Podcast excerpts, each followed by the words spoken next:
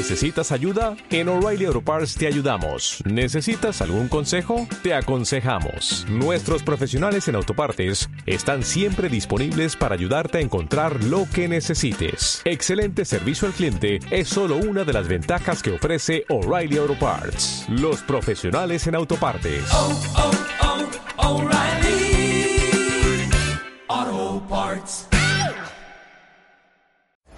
Es hora de aceptar este horror. Tenemos asientos de primera fila para el fin del mundo.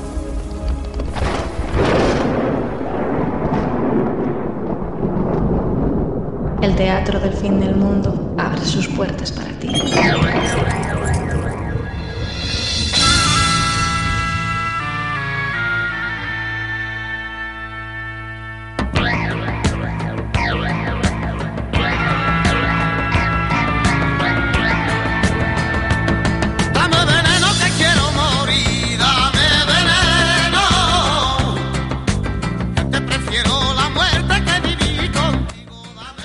Hola, sed todos muy bienvenidos una vez más al Teatro del Fin del Mundo.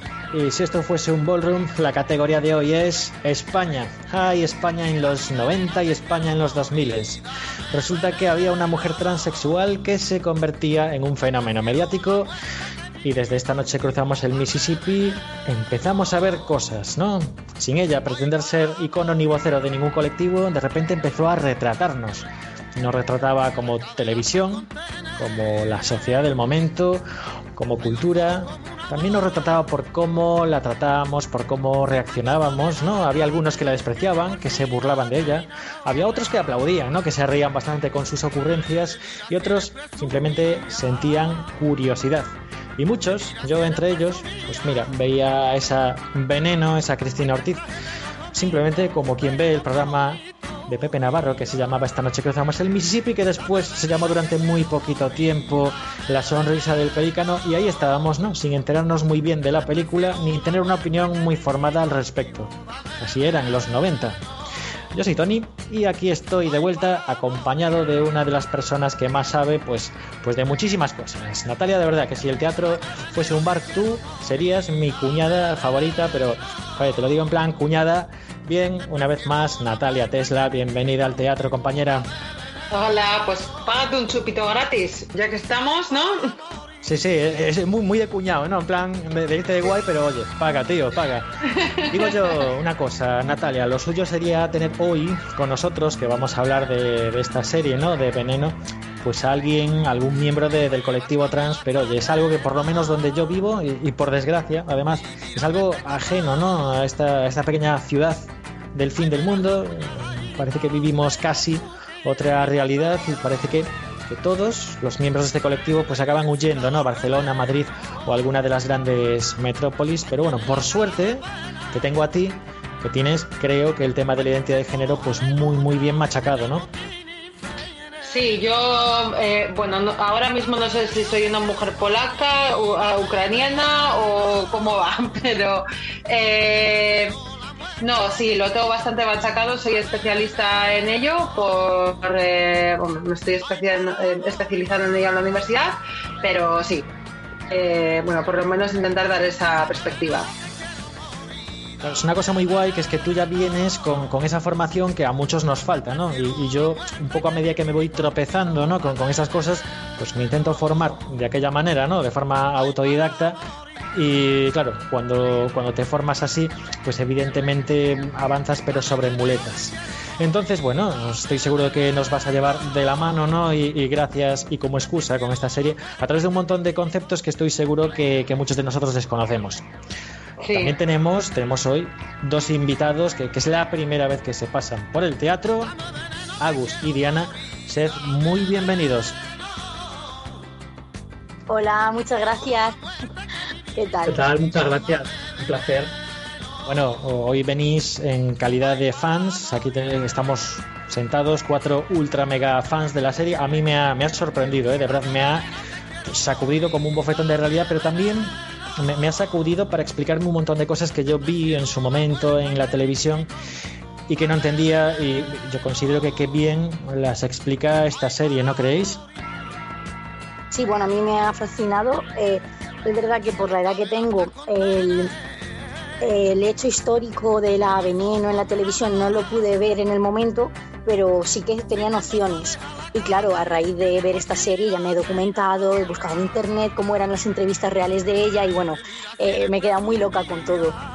Sí, creo que es una cosa que hemos hecho muchos, ¿no? Que, que, una vez visitada la serie, nos metemos en YouTube y empezamos a revisitar pues esos fragmentos de televisión que quizás vimos en su momento o entrevistas nuevas que se nos habían pasado, porque para mí en realidad Cristina Ortiz, la veneno, era un personaje bastante desconocido, que, tuvo su momento y después dejé de prestar atención. Y, y, oye, cómo, cómo esta serie va hilando muy fino y cómo nos hace estar más curiosos. No sé, Agus, si a ti te sucedió lo mismo. Eh, sí, a ver, a mí eh, yo la verdad es que estoy un poco eh, que no sé si me ha gustado mucho o, no tanto, pero um, sí que es verdad que como, como, personaje no está muy bien eh, como representado en la, en la serie, ¿no?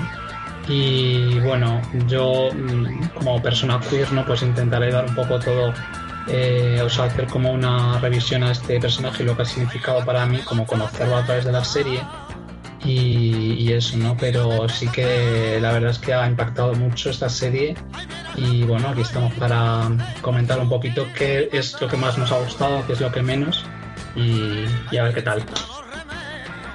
Pues qué guay. Bueno, desde luego una pincelada y una perspectiva que necesitábamos y que nos la vas a aportar tú.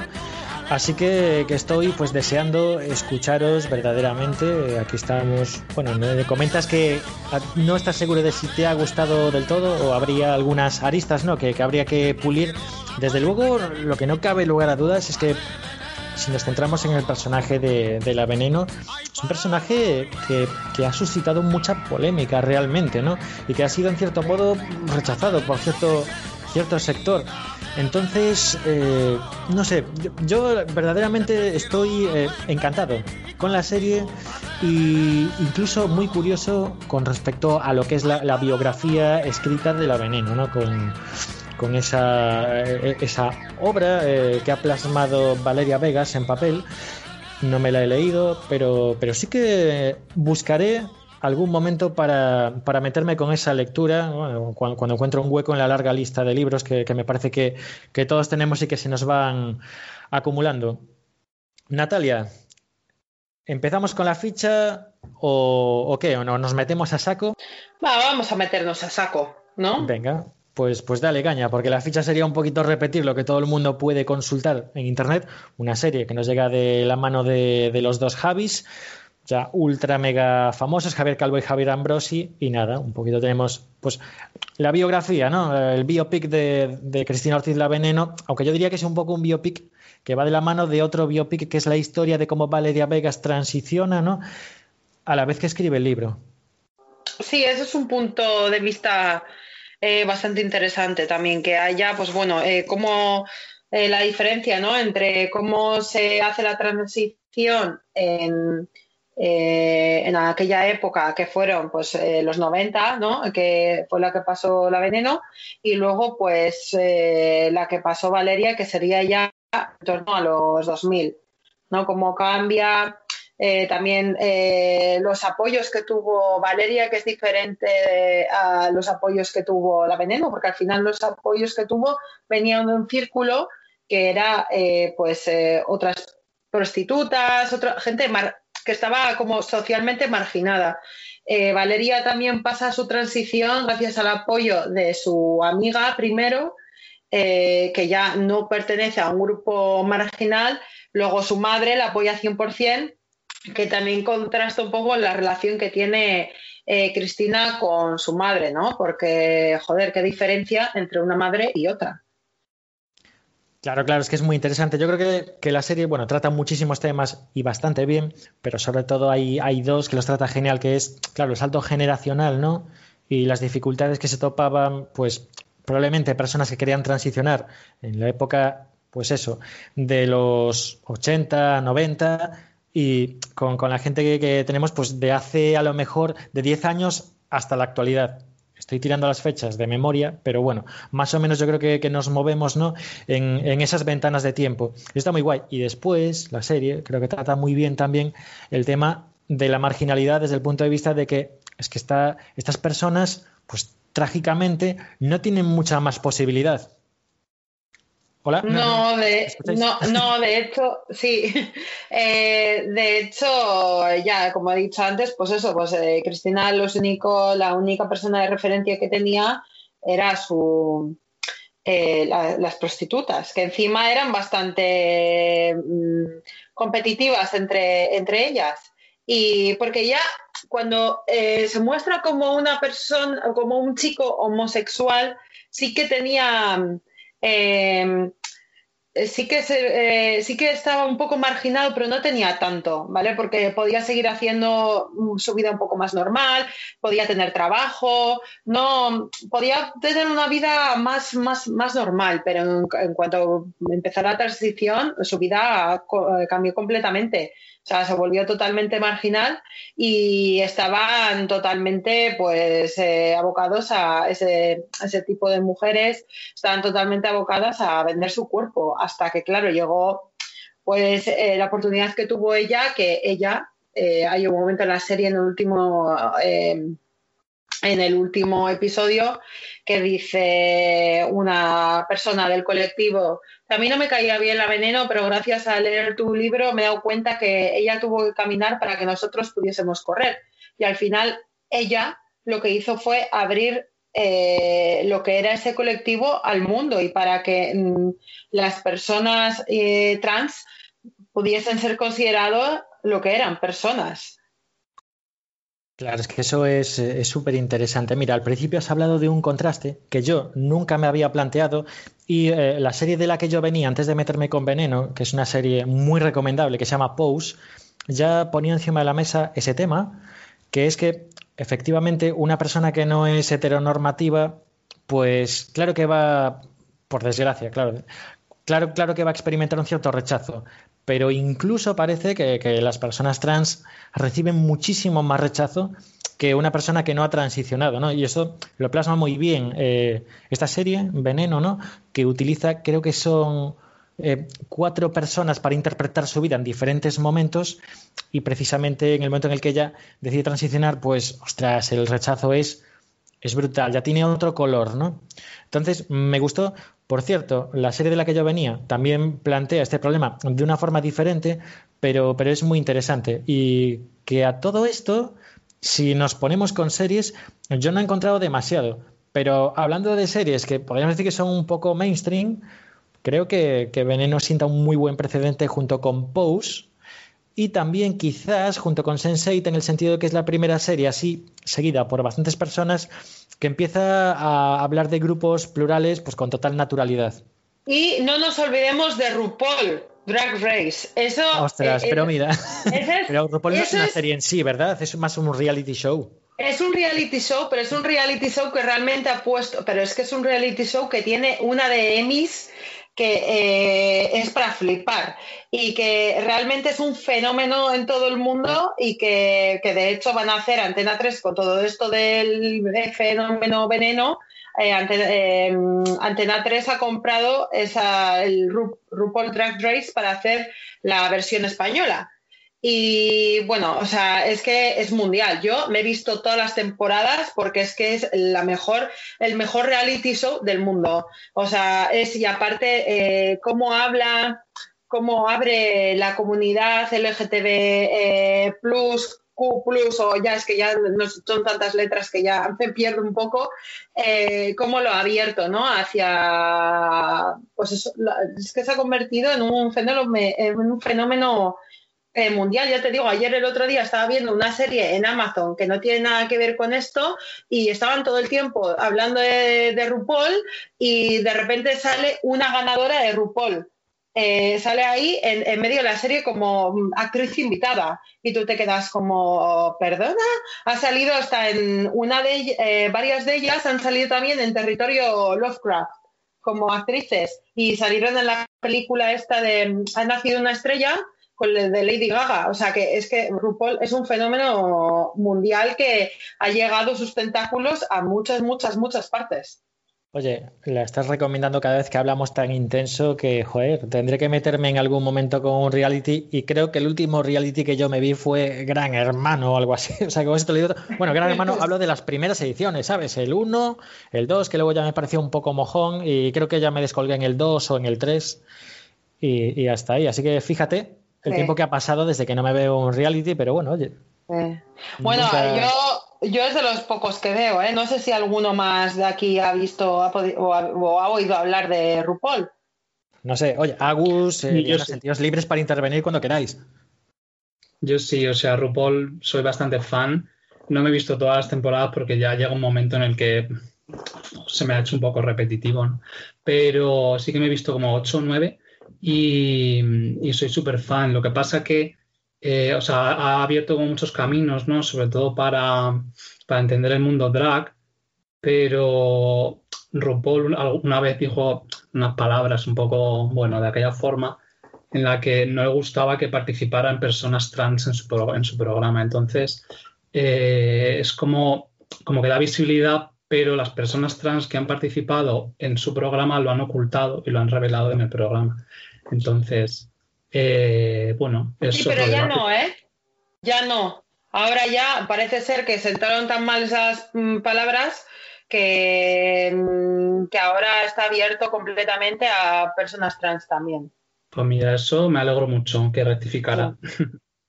Ayer desconocía estos, estos salseos eh, que había en, en RuPaul, pero bueno, desde luego, si, si se ha retractado, ha dado, mira, marcha atrás, do- doy un paso atrás y tal, me parece súper guay porque últimamente estamos viviendo también en un, en un momento de política de cancelación por cualquier tuit o lo que sea que, que joder, hasta se agradece, ¿sabes? Que, que de vez en cuando, pues mira, alguien se retracte y no pasa nada, todos nos equivocamos.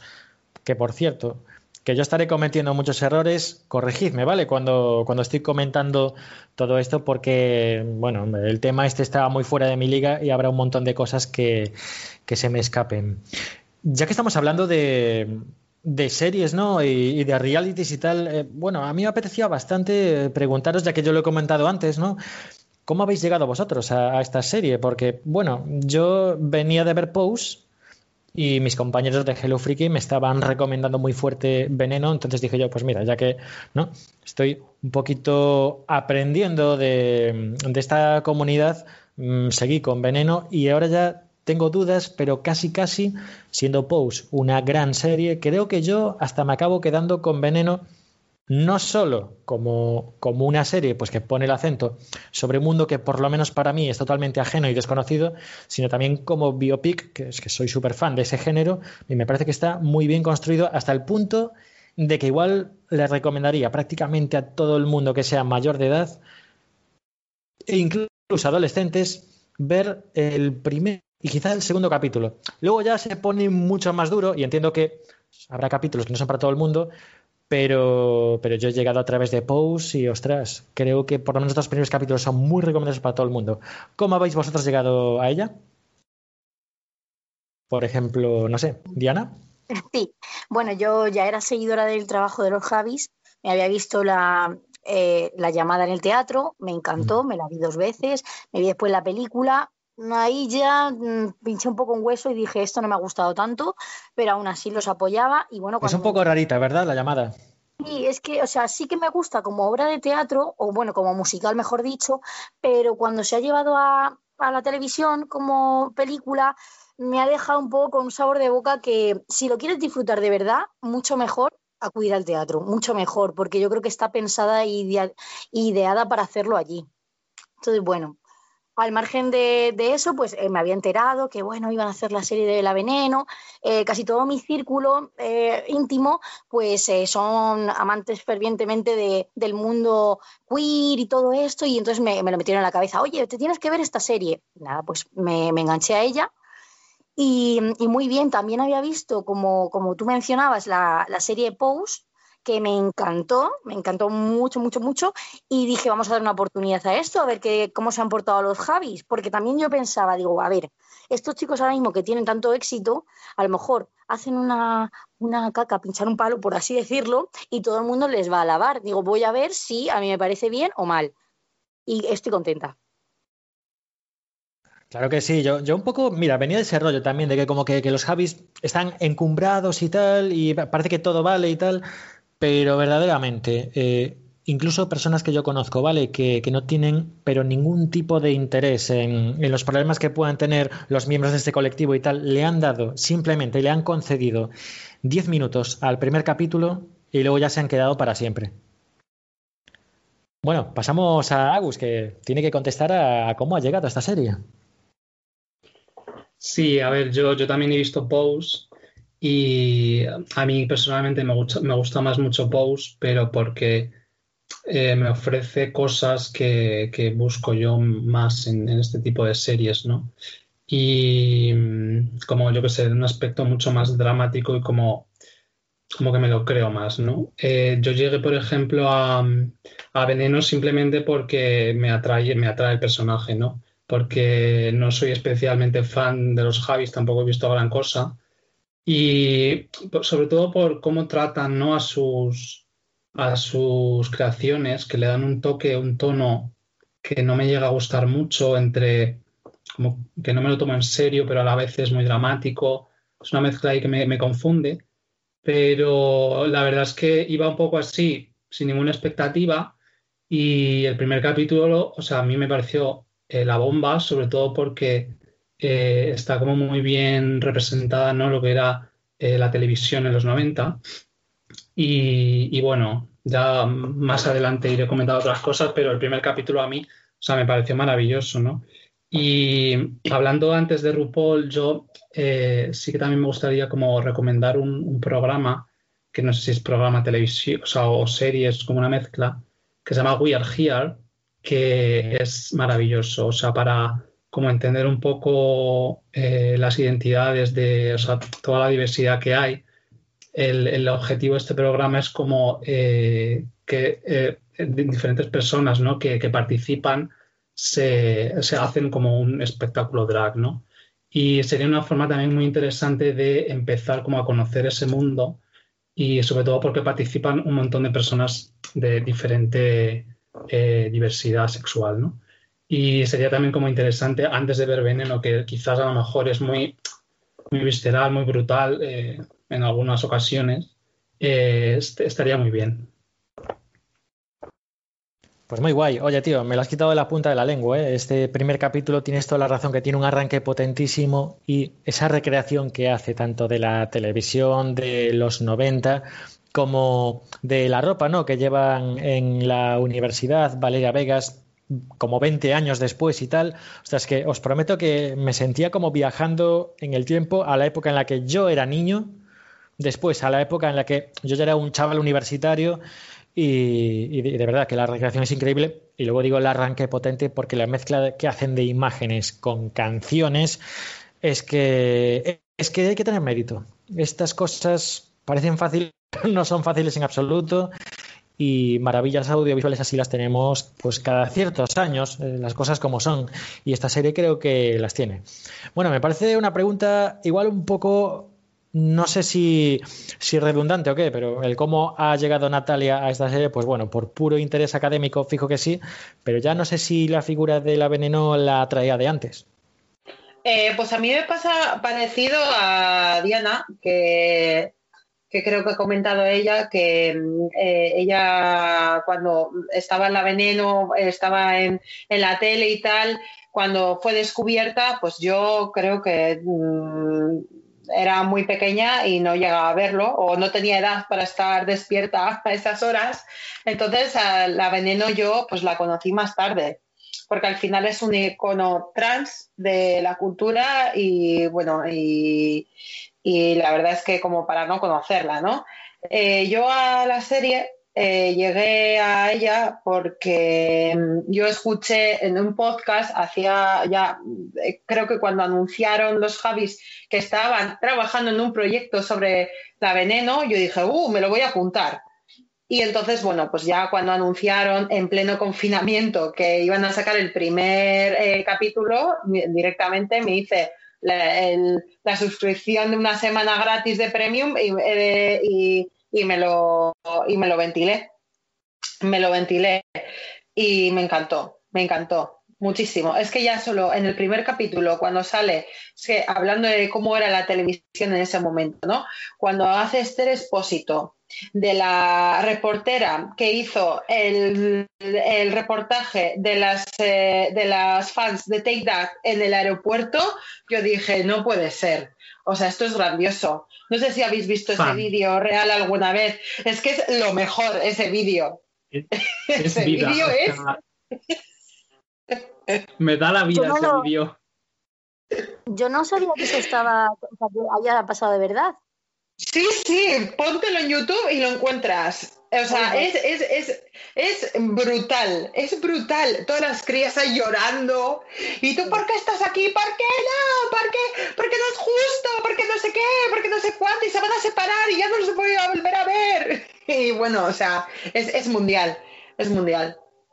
Y, y bueno, y entonces, pues eso, también, aparte que estabais hablando de Pose, ya que estáis hablando de Pose, quiero recomendar eh, un, un documental, creo que dura una hora así, eh, que se llama Paris is Burning y es sobre precisamente lo que, de lo que trata Pose, pues está basado, o sea, Pose básicamente está basado en ese documental que bueno pues eh, es escena pues retrata toda la todo lo del ballroom y toda esta escena que hubo en, en Nueva York y, y precisamente salen personas trans y que bueno pues todas lo, todo lo que le pasa, ¿no? Y así muy resumido y tal, y que a veces hacen también referencia a ella a Ru- en RuPaul, que por eso yo llegué a Paris is Burning y luego a Pose y tal, y la verdad es que está bien, como para saber lo que pasó en realidad, eh, pues está bastante bien. Claro, porque en, en- Uy, perdona, eh, he pisado a, a Diana, creo. Sí, nada, iba a comentar que, que gracias que me lo iba a apuntar porque es un tema que la verdad que merece la pena saber un poquito más de él y más si es un documental que sabemos que es todo pues eh, realidad. Así que nada, ya me lo, me lo apunto como deberes pendientes. Creo que estaba en HBO, si no lo recuerdo mal. Creo que estaba en HBO, pero no estoy segura 100%, ¿eh?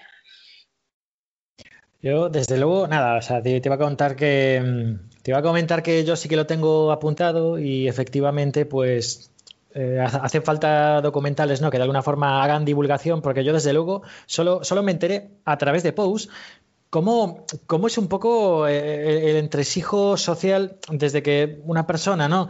Eh, tiene conciencia de, su identidad de género, de su sexualidad todo esto, hasta que, que acaba comunicándolos ¿no? a, su, a su círculo y cómo los miembros quizás más vulnerables no ven otra salida que, claro, como le pasó a la veneno, pues entrar en el mundo de la marginación o, como muy bien contaba Pose, ¿no? encontrar a, esas figuras de, de las madres, ¿no?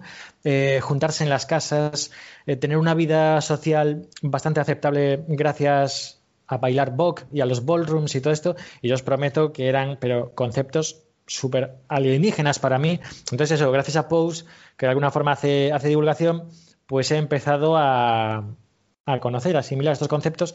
Y hombre, supongo que Paris is Burning, que todavía no me la he visto, pues un poco ahondará en eso también. Y desde luego a mí es que me da que nos falta tantísima formación que, que yo no sé si esta serie en cierto modo puede generar curiosidad, ¿no? Para que la gente se interese un poquito más por esta realidad, joder, que existe, que llevamos tapándola, pues por lo menos desde que, desde que yo tengo conciencia y ahora parece que, bueno, pues con cierta dificultad, pero va llegando cada vez más al mainstream. No sé si, si lo sentís así o es una flipada mía esto. No, no, eso sí, por supuesto. Me gustaría preguntaros también eh, qué ha supuesto esta serie para vosotros, porque desde luego para mí, quizás, aparte de ser un muy buen biopic, como dije antes, creo que es una puerta abierta a precisamente que la gente se interese, se cuestione las cosas y, se pregunte si realmente somos lo suficientemente inclusivos, ¿no? Como sociedad que deberíamos ser. Que tiene bastante, bastante filosofada, ¿no? eh, yo, yo creo que es evidente que normalizar cualquiera de estos temas es bueno para todo el mundo, eh, naturalizarlo y acercarlo a un público que a lo mejor, pues como nosotros, no estamos del todo familiarizados. Entonces, es, es importante y ya sea a través de la vida de la veneno o a través de otro biopic o lo que sea, está bien y es fundamental. Y más ahora, eh, aludiendo un poco a lo que preguntabas antes de de como que ahora todo el mundo lo ve más normal, creo que es, es importante recalcar que las nuevas generaciones, eh, la generación Z, todos estos chavalines de ahora, eh, se mueven en un entorno que incluso yo que tengo 27 años y tengo una mente mm, bastante abierta, digo, hostias, eh, cómo dan pasos agigantados en cosas que a mí me ha costado entender o asimilar del todo eh, a los veintitantos. Ellos con 18 ya lo saben, pueden argumentarlo, pueden hablar de esto y incluso pues, eh, pues eso, verlo totalmente normal. Y me, me parece muy bien, muy una, una labor bonita la de esta serie y, no sé, y recomendable para todo el mundo. Y si hay alguien que tiene algún tipo de prejuicios, oye, mira, antes de criticar, antes de, de no saber mm, qué, qué, es esto o aquello, míratelo, ponte en la situación de una persona que realmente necesitaba ayuda y necesitaba salir del cascarón para, para vivir. Hombre, si es que prejuicios, desde luego, yo, creo que todos vamos en mayor o menor medida con una mochila bien cargada de prejuicios. Parece que es algo inherente ¿no? a la condición humana, pero joder, luego tenemos esas herramientas para luchar contra ellos y para desmontarnos, para, para desmontar los prejuicios y para desmontarnos a nosotros mismos, que creo que es un ejercicio súper sano. Y es que efectivamente, tú hablas de los chavales, yo soy muy fan, ¿vale? De, de, de estas nuevas generaciones, porque, a ver, Habrá cosas que igual hemos vivido que ellos no y que les faltarán y que ellos viven ahora y que, pues bueno, que nosotros a nosotros se nos escapan, pero una cosa que les concedo desde luego es que son, ostras, muchísimo más inclusivos y os pongo el ejemplo de que, mira, yo, bueno, que vengo de una ciudad pequeñita, cuando, cuando era niño iba al colegio, el insulto más habitual era maricón. Esto es así, era como lo peor, ¿no? Que le podías decir a alguien eso os puedo, os puedo asegurar que está prácticamente erradicado, eh, por lo menos con, con los niños con los que estoy en contacto, porque es como que el que queda mal es el que lo dice, ¿sabes? Y esto estaba pasando hace unos años y de, de hace un tiempo. Ahora mismo, pues... hace muchísimos años que, que, no lo oigo, entonces, bueno, parece que esa, en esa dirección vamos dando pasitos.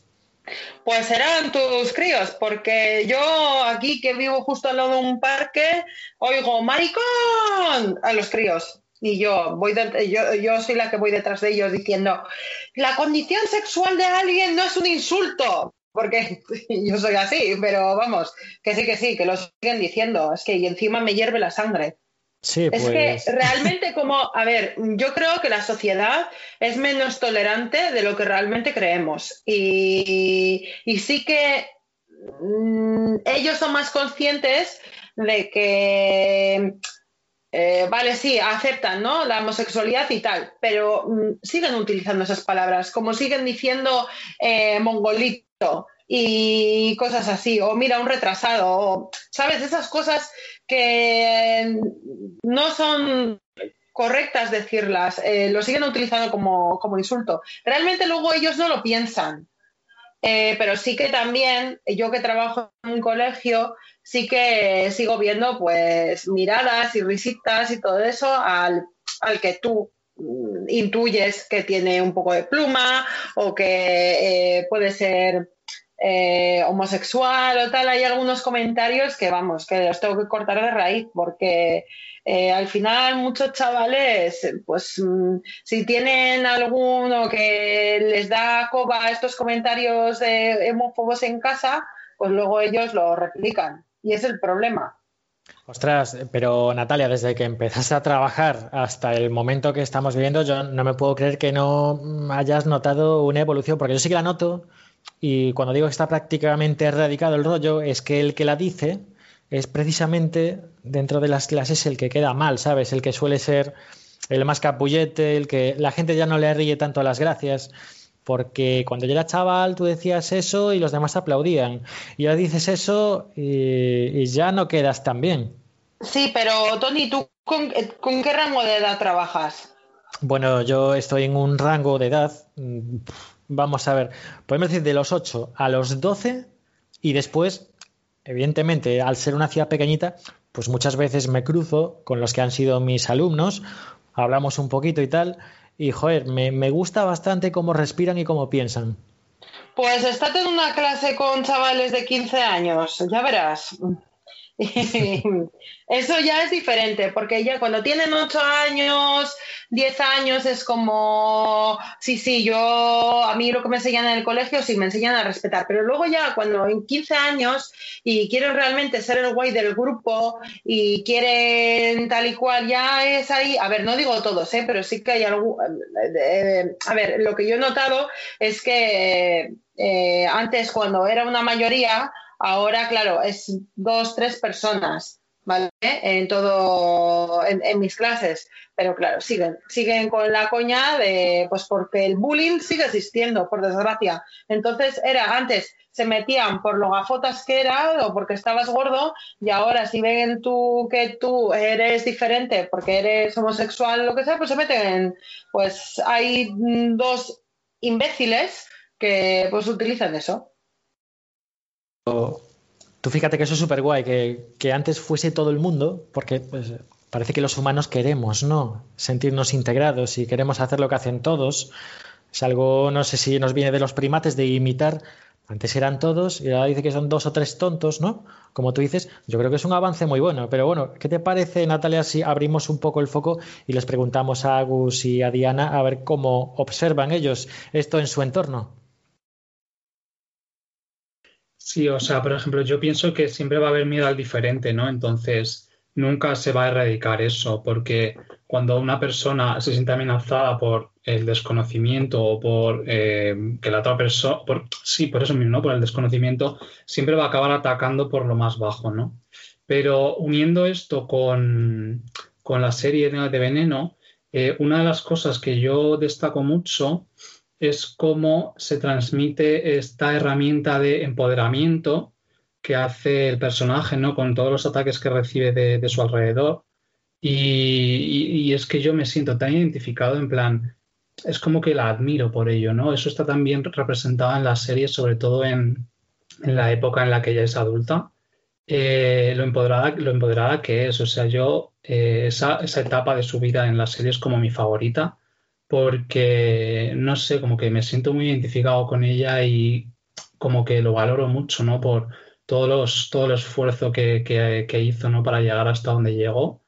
Y, en, o sea, en referencia a eso, como que cada uno, ¿no? Con el paso del tiempo, como que vamos conociendo eh, estas formas, ¿no? De empoderarnos para que no nos eh, afecten X palabras, sino darle la vuelta, ¿no?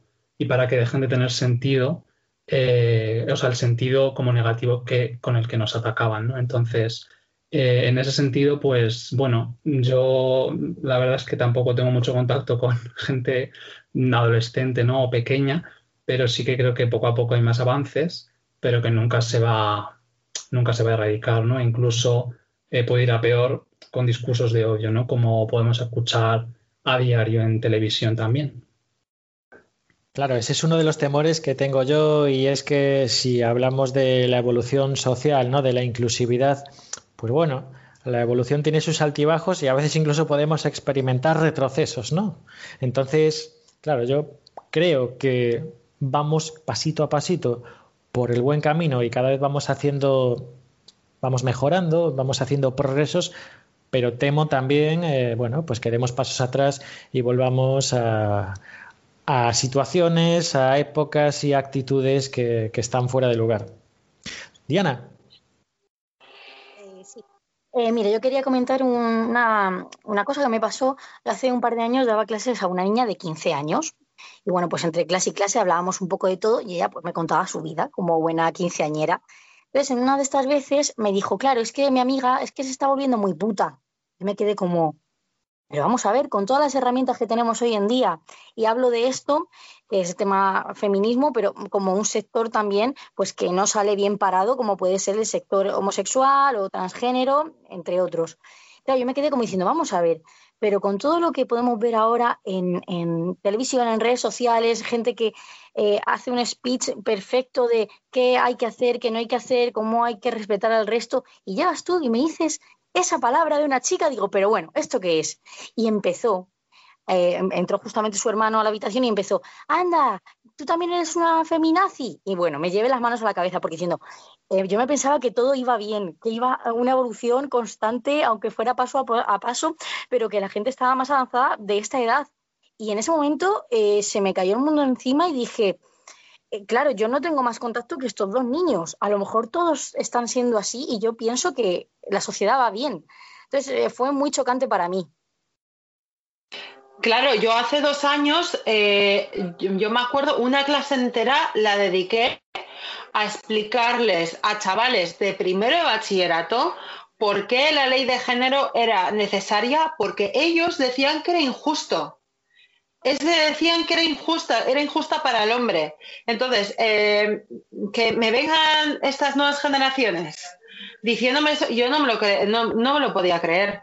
O sea, es que no me lo podía creer y hoy en día les sigo viendo a los chavales y me lo siguen diciendo. Y estos y son chavales que supuestamente ellas, tanto ellos como ellas, se llaman, dicen que sí, que están a favor de la igualdad y tal, pero luego eh, usan los mismos mm, argumentos eh, en cuanto a la ley de género eh, de violencia de género como los argumentos que utiliza cierto partido ultraderechista, ¿sabes? Entonces, claro, yo mm, es que es, problemático, es bastante problemático.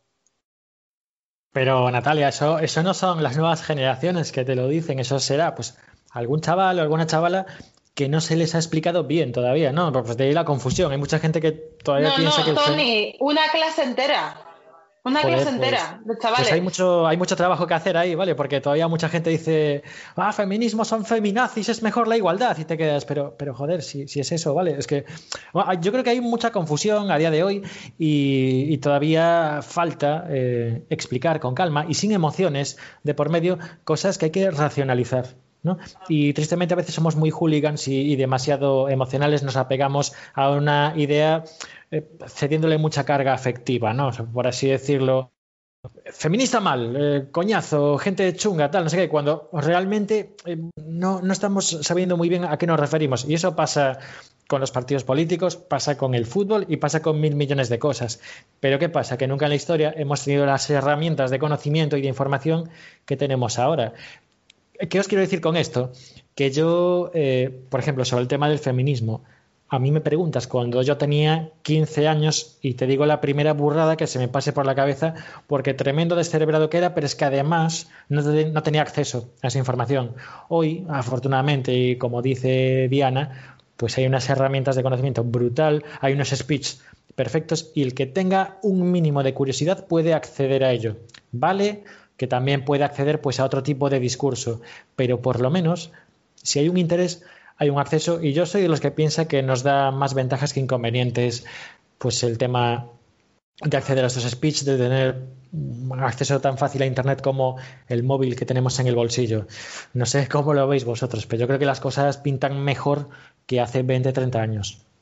Sí, claro, claro que pintan mejor, pero que todavía hay mucho trabajo por hacer eh, en cuanto al discurso de, pues eso, de violencia de género, de, em, de, um, de, en contra de la homofobia y todo eso, ¿no? Pues yo creo que, eh, y volviendo un poco, ahora que eh, estábamos hablando un poco de violencia de género, antes ha dicho Agus que a él eh, le, le gustó mucho pues el, la valentía, ¿no? Que tuvo la veneno de que, bueno, pues que ella eh, hablaba de lo que de lo que le pasaba, denunciaba.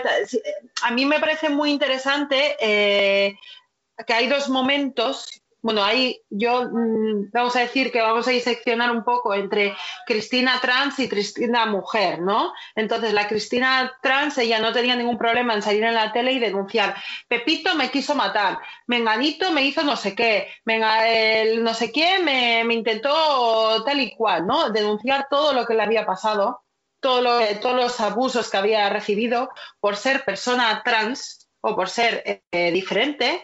Eh, y luego estaba la Cristina mujer que eh, su novio, el italiano este, que no me acuerdo ahora cómo se llama, que la pegaba unas palizas que yo, vamos, y es que mm, eh, lo estaba viendo y decía, sí, pero sí, Cristina, o sea, la veneno le saca cinco cabezas al, al, al, italiano este. Yo no sé cómo no le revienta la cara. Y claro, mm, ahí venimos al lavado de cerebro de mm, los maltratadores y tal y cual, ¿no?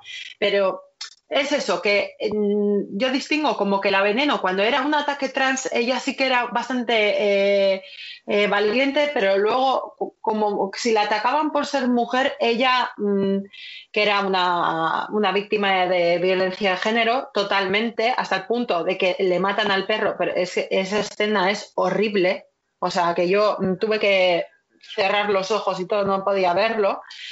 Eh, que ella nunca denunció nunca denunció, ni siquiera se lo dijo a, Pepe Navarro cuando le dijo porque le preguntó que por qué tenía el ojo morado, le hizo creer que se lo había hecho un cliente, cuando se lo había hecho su novio. Y incluso casi pierde su, su trabajo en la tele por ello. Era chungo, ¿eh? el italiano. Joder. Joder, qué hijo de puta. tremendo, tremendo. Yo me puse malo viendo esa escena y mira que la serie es dura, ¿no? Y yo por eso digo, oye, el primer y segundo capítulo que lo vea todo el mundo. Luego ya el que quiera seguir. Tiene partes muy, muy crudas, como cruda fue la vida de Cristina Ortiz, que yo desconocía por completo y, me quedé flipado. Y desde luego esa escena yo creo que es la que más me impactó. Es, es la única con la que yo dije, es que no puedo seguir mirando. No, no puedo. Sí. Sí, a mí, por ejemplo, o una de las reflexiones que he sacado, ¿no? Viendo la serie, y que no sé si se está hablando mucho de ello, pero bueno, ahora Fátima lo ha, lo ha sacado un poquito, es que eh, pienso eh, que viendo la serie, ¿no? Que Cristina, en el fondo, será como un poquito, eh, o era, como tenía una homofobia ahí reprimida, ¿no? Dentro, incluso era machista, ¿no? Porque para hacer daño, ¿no? A sus mejores amigos o amigas, siempre les decía los peores insultos ¿no? que les puedes decir a un hombre o a una mujer, ¿no? que es maricón o puta. Y a mí eso como que, o sea, no, no se habla de ello, pero como que me, hace, me, me, molesta, ¿no? Porque es como, se le está encumbrando mucho, ¿no? Pero, o sea, se, incluso se la está santificando eh, en demasía, yo creo. Pero tenía, su, tenía otro lado que, que no, se está, no se está viendo, ¿no? Y, y como decía Fátima, ¿no? que eh, era, un, era una víctima totalmente de violencia de género, pero ahí está un poco este, esta cosa, ¿no? Y bueno, no sé si vosotros lo habíais, o, o habéis parado a pensarlo, ¿no? Pero tenía como, mmm, como dos lados, ¿no? Uno que a mí me gustaba mucho y otro que en realidad por toda la educación o poca educación que tuvo y en esa época, ¿no? Que, que la información pues como que no, no había casi, eh, pecaba también mucho de eso y es una de las cosas que, que estaría bien pues eh, sacar un poco a debate también. Hombre, sí, desde luego que, que, en la serie yo creo que se ve muy bien, bueno, por un lado, esa necesidad tan grande de amor, ¿no? Que tenía, que ella plantaba cara a lo que fuera, excepto cuando le tocaban la fibra sensible ya de, de, ese cariño, ¿no? Que intentaba recuperar, que quizás no se lo dieron en su casa y fue lo que la marcó y lo que hizo que toda su vida fuese buscando, pues claro, la serie muestra esto muy bien, pero yo creo que también de una forma muy, muy frontal, ¿no? Pues muestra esas dos caras que tenía sin tapujos ni complejos. Eh, yo no sé si trastorno bipolar o algo así, pero, pero algo hay, ¿no? Y la serie, desde luego, ahí yo se lo concedo. No sé si lo sentisteis así. En fondo, eh, todas las vivencias que tuvo hicieron que se fabricase um, un monstruo dentro de ella y que eh, a veces fuera muy egoísta, porque en el momento que se enfada con la paca, su mejor amiga la echa de casa eh, es como, vamos a ver, pero si es que es casi tu único punto de apoyo real que tienes y mira cómo las estás hablando. Y después en la serie al menos no se trata en ningún momento de que ella diga, bueno, un poco al final, pero que ella diga, jo, me arrepiento de haber hablado así a Paca, de haberla echado, haber echado también a la otra amiga, de, de haberme a lo mejor enfriado la relación con Valeria también. O sea, en ningún momento se la ve a ella que, que, que le dé vueltas a su actitud. Entonces me, parece que, que sí, que muy bien, que pobrecita todo lo que ha vivido, todo lo que le ha pasado, pero coño, eh, también tienes que mirar a quién está a tu lado y, y, si tienes que decir perdón lo dices, no ya cuando estás muerta, cuando hablas desde la perspectiva de fantasma o cuando lo que sea. Sí, bueno, de alguna forma ¿no? te, te dan a entender que, que la peor que la peor enemiga de, de, Cristina era la propia Cristina, ¿no? Y es, creo que es una frase que se emplea eh, en, la, en, la, serie. Y, y, bueno, pues algo, algo había ahí. Creo que la primera vez que, que reconocemos eso está en, en, esa secuencia, ¿no? Que, que Valeria pues va con ella a una discoteca de Madrid y bueno, Cristina se emborracha muy, muy bestia. Y ahí ves que, que, efectivamente, que esta señora, pues cuando quería, era un auténtico cuadro. Y fue creo que la primera vez que dije yo, vale, ahora eh, lo que tenemos ya más que homenaje, pues es una visión realista, ¿no? De, de, Cristina, pues con sus luces y sus sombras también. Y eso me gustó, me gustó muchísimo. Luego da mucha visibilidad también al tema de, lo que tuvieron que sufrir las mujeres trans en las eh, en, la cárcel, ¿no? Porque vamos, Cristina no sería ni la primera ni la ni la última mujer trans que iría a una cárcel de hombres y se las utilizaba mmm, vamos como totalmente como prostitutas y monedas de cambio y eso también me parece muy importante haberlo visibilizado porque claro eh, muchas veces dijimos, va, decimos, va, eh, eh, no nos importa al final, porque como son delincuentes, pues va. Eh. Y, y, la verdad es que tela, tela lo que esa mujer eh, pasó y lo que otras mujeres trans han tenido que pasar. Hostia, cuando visteis el capítulo de la cárcel, ¿no sucedió que os sentisteis pero fatal? O sea, en plan, yo casi me sentía en plan, me van a meter en la cárcel con ella, ¿sabes? Porque es que, joder, o sea, cuando crees que no puede tocar más fondo, coge, hace un agujero en el suelo y se mete más abajo. Me pareció tremendo. Es más, eh, esta serie, son ocho capítulos la serie. Yo cuando estábamos en el capítulo seis decía, joder, hasta aquí, es que no puede haber mucho más que contar, ¿no? Esto ya es como el, final, ahí se acaba. Pero no, luego tenemos en el capítulo 7 y 8, que yo creo que ya trasciende a lo que Valeria Vegas escribe en el libro, y tenemos el capítulo 7 y 8 haciendo como mucho, iba a decir metacine, ¿no? Meta audiovisual y metaliteratura también, porque cuenta un poco la, la parte más crepuscular de la relación entre, entre Cristina y Valeria y cómo ya el tema estaba, pero súper frío y la polémica que sobrevino después de la muerte de Cristina, pues con la familia, ¿no? La familia contra Valeria. Mm. Eso también tela, porque incluso su que era lesbiana no no terminaba de aceptar el hecho de que Cristina fuese mujer. ¿Sabes? Igual la que más podría aceptarlo, aparte de ser el hermano, que no me acuerdo ahora cómo se llama, el que hace Pepón Nieto. Eh, también la, la, hermana esta, la conspiranoica, esta, bueno, conspiranoica, que luego han, reabierto el, el, caso, pero vamos. Eh, la que dan a entender que es un poco conspiranoica, que, que es ella la que va a visitarla cuando eh, Cristina se opera, hace la transición y tal, como un poco la que eh, hace un, eh, eh, tiene más contacto con ella. Pero vamos, es que eran todos ahí como...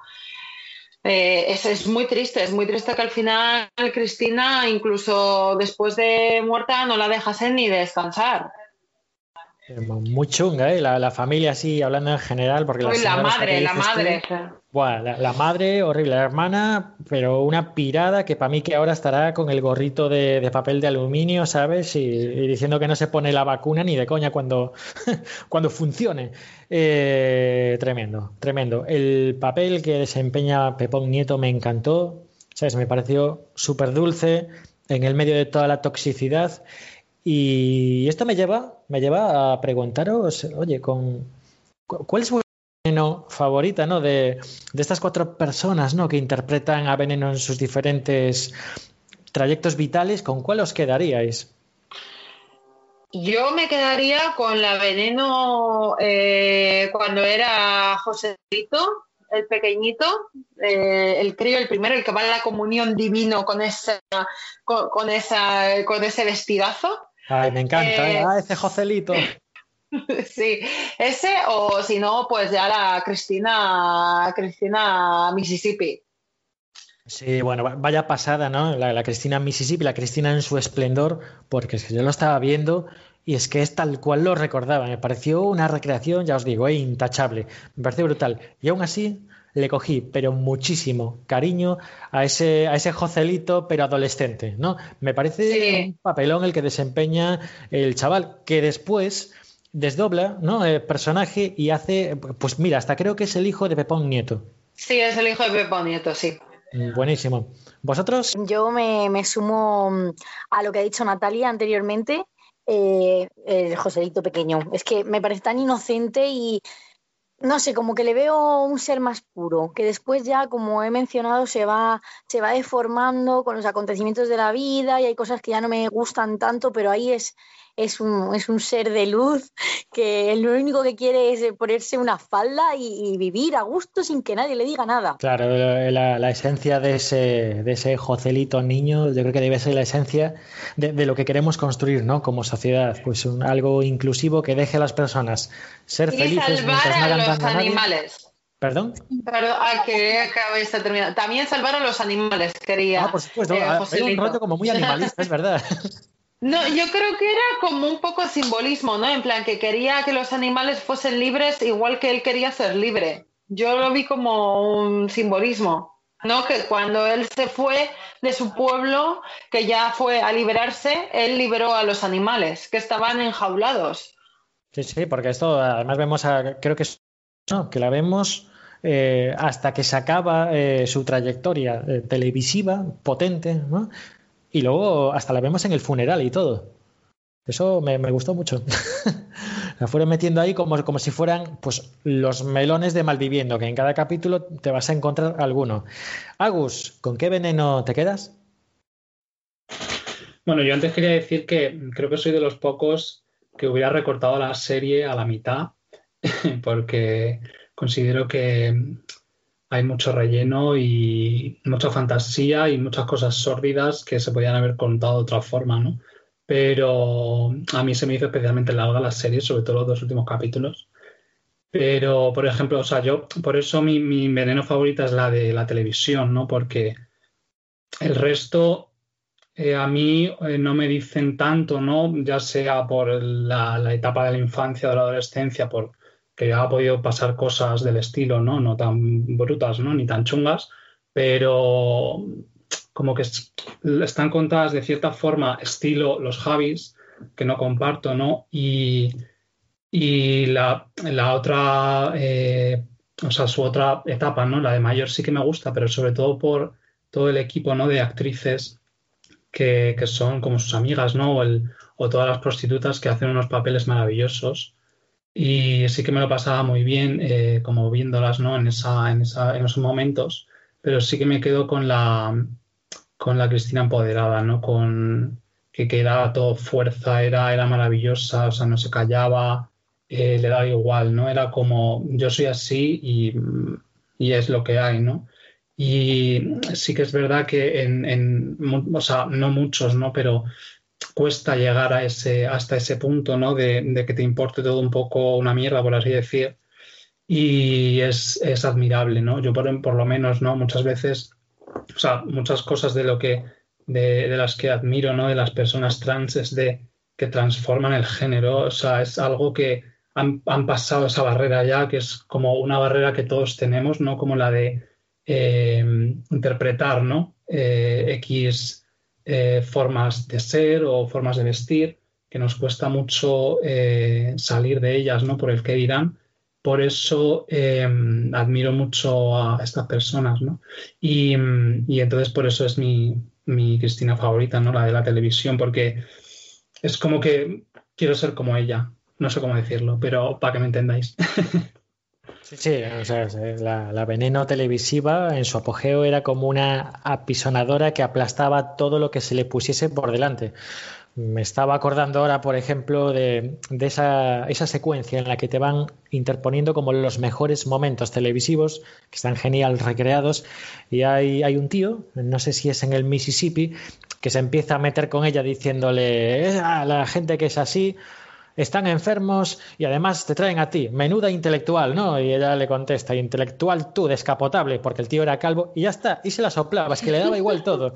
Y con así de deslenguada y, con ese desparpajo, pues iba aplastando a cualquiera que, que le atacase y desde luego que eso, pues una cosa muy llamativa y muy admirable también hay que tener mérito, ¿no?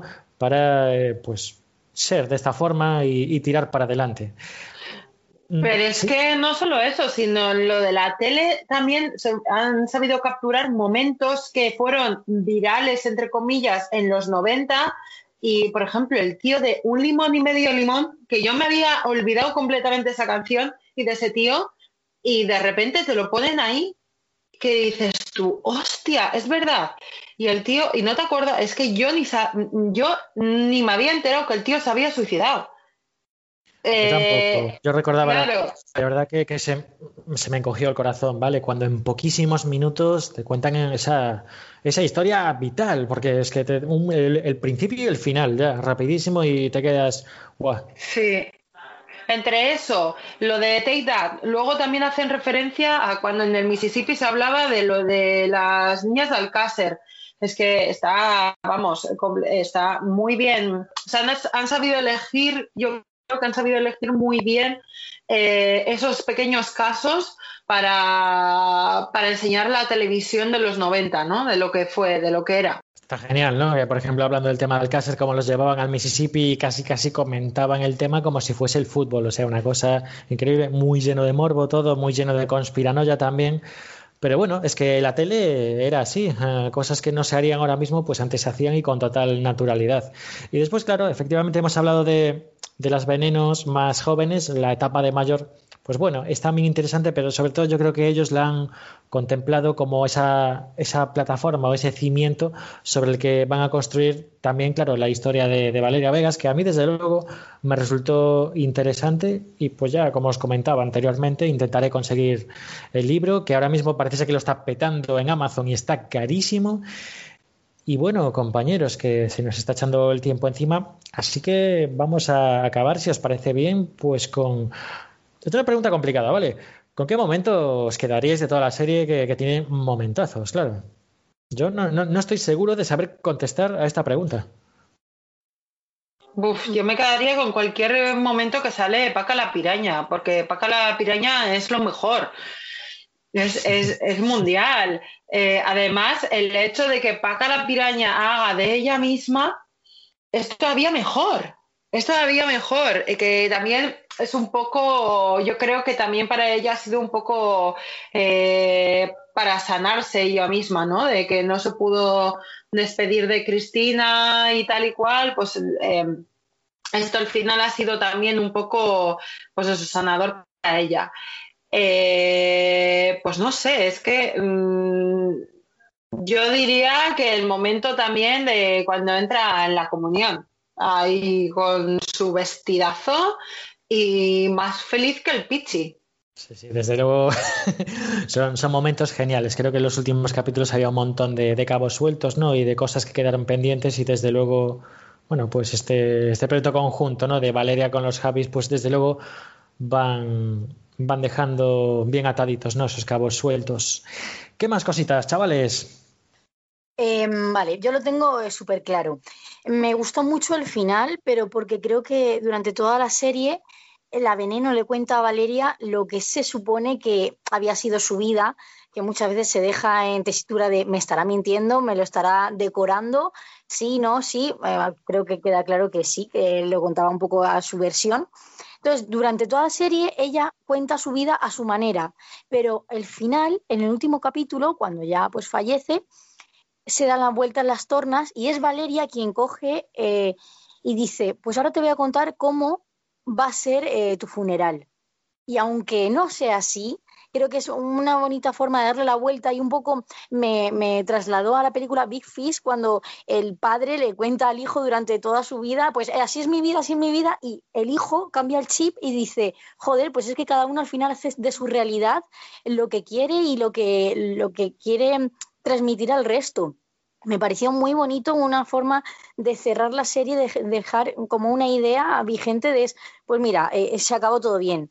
Y lo que sí me sobró, mm, que se me hizo muy largo, fue después mostrar cómo había sido de verdad el, lo de las cenizas. Eso yo lo hubiese quitado. Lo hubiese cerrado con la idea imaginaria de Valeria eh, contándoselo a la veneno en formato fantasma y, ya está, tirando las cenizas para arriba y cayendo como confeti a todo el mundo y a cerrar la serie. No hace falta después mostrar que no fue así, porque todo el mundo lo sabemos. Fíjate, Diana, que el comentario que le hice a mi novia cuando estábamos viendo esa secuencia fue exactamente el mismo, tío. Esto es Big Fish. Estamos viendo Big Fish otra vez, pero, pero bueno, dentro de, este concepto ¿no? Eh, biográfico y, y le sienta muy bien. Y bueno, lo de las cenizas, pues no sé, supongo que sería por contrastar. A ver, Agus, ¿qué nos dice? Pues eh, mi momento favorito es el capítulo 5 entero. Eh, o sea, es el capítulo que más he disfrutado, con el que más me he emocionado, eh, el que mejor realizado está, dirigido, el guion es maravilloso. con eso me quedo. O sea, me parece una maravilla y si tengo que recomendar la serie, la recomendaría específicamente por el capítulo 5. El resto, bueno, ya cada uno que saque sus conclusiones, pero el capítulo 5 eh, a cualquier nivel, ¿no? Eh, me, parece, me parece una pasada y mm, sobre todo porque es el, el, único capítulo en el que solo hay una línea temporal, salvo al principio que creo que están como de pequeños, ¿no? Pero luego como que se mantiene toda la línea temporal de Cristina eh, adulta, bueno, en la época de la televisión, quiero decir, y mm, eso es lo que más me gustó, que no me metieron cosas que a mí no me interesaban. Así lo digo. Entonces, el capítulo 5, mi momento favorito. Pues mira, Agus, que te voy a copiar la técnica y yo también. En lugar de recomendar un momento, voy a recomendar, pues eso, una secuencia temporal que va a ser todo el capítulo 1 desde que empieza hasta que acaba y después de que acabe, esa sensación que nos deja de, joder, necesito ver un poco más de esto. Chavales, hasta aquí nuestro pequeñito homenaje a Veneno y un poco de forma ya off topic. Si queréis recomendar algún libro, peli, serie, algún youtuber, alguna cosa que os apetezca, es el momento antes de echar la persiana. Eh, yo me pido la palabra. Eh, hace bastante tiempo, hace ya a lo mejor tres años, me vi una serie en Netflix que es muy poco conocida y es La leche. Y trata muy bien también el tema de la homosexualidad, el eh, ser, pareja y después ser amigos, un grupo de amigos que se lían entre ellos, que son confidentes y todo eso. Se llama Please Like Me es de, de, un comediante australiano que es el director y es también el que se interpreta a sí mismo. Y um, hay un montón de cosas curiosas acerca de esta serie que para mí fue una revolución, ya te digo, y es que me, parece que nada, casi nadie la conoce y mm, es que es genial, es que la tenéis que ver. Eh, os voy a dar solamente una pincelada de las cosas curiosas que hay detrás de la serie. Entre ellas es el perro que sale en la serie, es su perro también en la vida real y su mejor amigo que hizo un casting para ver quién iba a ser su mejor amigo en la serie y al final le tuvo que decir a su amigo de toda la vida, oye, que tú también, igual que yo, te tienes que interpretar a ti mismo entonces, hay mucho de verdad en, la serie en sí. me gusta muchísimo esa técnica de actores que se interpretan bueno, perdón, actores no, la persona que se interpreta a sí misma en una obra audiovisual me flipa, me quedé prendado desde partes privadas, ¿no? Que Howard Stern se hace de sí mismo en casi toda su, su, su, trayecto biográfico, estaba muy, muy guay. Pues nada, queda apuntada Please Like Me, que yo no sabía nada de ella. ¿Es una serie australiana? ¿Puede ser? Sí, sí, él es australiano y es australiana, sí, sí. Y es rubio él y... Él es pelirrojo, es pelirrojo y ahora... pelirrojo, sí. Pues ya sé cuál es, pero no la he visto, ¿eh? Sí. Él ha ganado muchos premios de eh, joven comediante en Australia y entonces dio eh, el salto haciendo esta serie. Y ahora eh, tiene hecha otra, pero esa no me la he visto. Ya, vale, vale. Sí, creo que ya sé cuál es. Sí, Agus, ¿nos pones deberes? Sí, voy a intentarlo. Eh, o sea, aparte de recomendar la que os ha dicho Diana, que yo también la he visto y a mí me gustó mucho, eh, una de mis películas favoritas es sobre transexualidad ¿no? y todo el proceso que lleva ¿no? de cuando te das cuenta, cuando das el paso, cómo afecta a, a, tu, a tu, entorno. ¿no? Es eh, Lawrence Anyways, que es de Xavier Dolan. Es una película eh, increíble, o sea, es maravillosa, dura casi tres horas pero eh, merece la pena. Es un viaje eh, emocional, eh, dramático, muy emotivo, no lo sé, es, es, maravillosa. Yo la recomiendo 100%. Y en cuanto a lecturas, o sea, novelas, recomiendo a un autor que se llama Alex Gino, que tiene una novela que se llama George, que trata sobre la transexualidad en la infancia. Entonces son libros que están como enfocados más a eh, un público pequeño, pero que, que, yo he disfrutado muchísimo porque he aprendido un mogollón de cosas, sobre todo con el tema de los pronombres y todas estas historias que son tan confusas. Eh, lo recomiendo mucho, que además tiene una precuela también que se llama Rick, que está súper bien. Pues muy guay, quedan apuntados y bueno, Natalia, ¿alguna recomendación de todas las que nos has hecho ya hasta ahora? Jo, pues ahora ya no me viene ninguna más a la cabeza. Bueno, que, que la gente se vea Pose y ya está. Sí, sí y Par eh, Paris is Burning y ya está. Paris is Burning y, y, y RuPaul. Y RuPaul. Sí. sí. Pues bueno, yo, yo, me voy a sumar ya y voy a recomendar, saliendo de, del tema este de, bueno, pues libros, pelis y series que, que bastante re, hemos recomendado en el Teatro del Fin del Mundo, la película Pride, ¿no? Podéis ir atrás en el buscador y escuchar el programa que le dedicamos a esa película que cuenta, pues cómo los mineros al final unen fuerzas con el colectivo LGTB de Londres y los mineros de Gales para luchar contra las medidas abusivas, ¿no? De Margaret Thatcher y pues intentar salir adelante. Pero no, hoy os voy a traer a un youtuber que le tengo un cariño enorme, se llama El Puto Miquel. Miquel con K, y es un tío eh, que, si no me falla la memoria, prepara su doctorado en arqueología y hace unos vídeos brutales. De verdad, chicos, los que estáis aquí conmigo, eh, dadle la oportunidad a El Puto Miquel. Tiene alguna colaboración con la gata de Rodinger y es que es auténtico. ¿Os sonaba o no? No. Pues muy mal. Pues sí, yo no tengo muchos youtubers. Pero este merece muchísimo la pena, de verdad que sí. Vale. Cuando hay gente interesante que tiene ese espacio, oye, hay que aprovecharlo también. ¿Alguna cosita más, amigos? Mi... ¿Sí? ¿Perdón? Nada, iba a, hacer, iba a hacer una broma. Que a mí el, único, el único Miquel que me sonaba era el de hostia pilotes. Y cuando lo has dicho, digo, no será él. No, Miquel Montoro, que también, bueno, aquí en mi pecho, en mi corazón, pero bueno, el puto Miquel me parece que juega en otra liga, está muy bien, está muy bien los dos, pero bueno, si tenéis curiosidad, dadle solo dos minutos al puto Miquel y luego ya me contáis.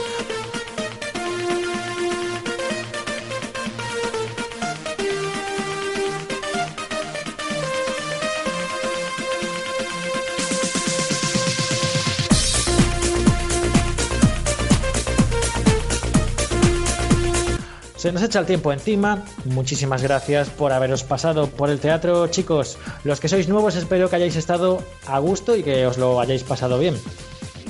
Ha sido genial. Ya vendremos más por aquí, por tu teatro. Bueno, las puertas del teatro están abiertas para vosotros. Agus, ¿todo bien? Sí, todo muy bien. Yo ha sido un placer, pero antes de terminar sí que me gustaría eh, hacer también un pequeño homenaje a otra persona que desgraciadamente está un poco olvidada y nadie la reivindica, que es Viviana Fernández, que mucho antes que la veneno pues ya abrió camino. Así que ahí lo dejo y yo encantado de a ver si podemos volver aquí a reunirnos todos. Un placer. Bueno, hacer referencia a Viviana Fernández, Vivi Andersen, ¿no? Si no me, si no me falla la memoria. Aquí abriríamos otro melón, complejísimo, ¿no? Porque parece ser que ella sí que estaba muy integrada y aceptada y Veneno jugaba pues en el upside down, ¿no? En el mundo del revés, ¿no? Que diríamos en Stranger Things. Pero bueno, es un tema para el que quizás nos haría falta otro programa. Natalia, muchísimas gracias también una vez más, mi querida colaboradora, por pasarte por el teatro. Es un placer como siempre. Muchas gracias a ti. Y gracias también a los que habéis llegado hasta aquí escuchando. Vosotros sois el núcleo duro del teatro y si os apetece sacar la mano y saludar en forma de comentario, prometo responder a cada uno de ellos. Yo soy Tony, esto ha sido el Teatro del Fin del Mundo. Que os cuidéis mucho los unos a los otros y que lo paséis muy bien. Un abrazo.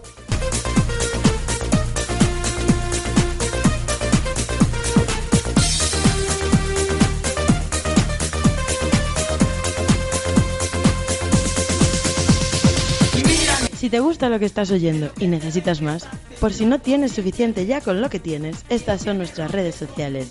El Teatro del Fin del Mundo, así como suena en Facebook, arroba teatrofin en Twitter y nuestro correo electrónico, el teatro del fin del mundo arroba gmail.com. Hala, tus cosas.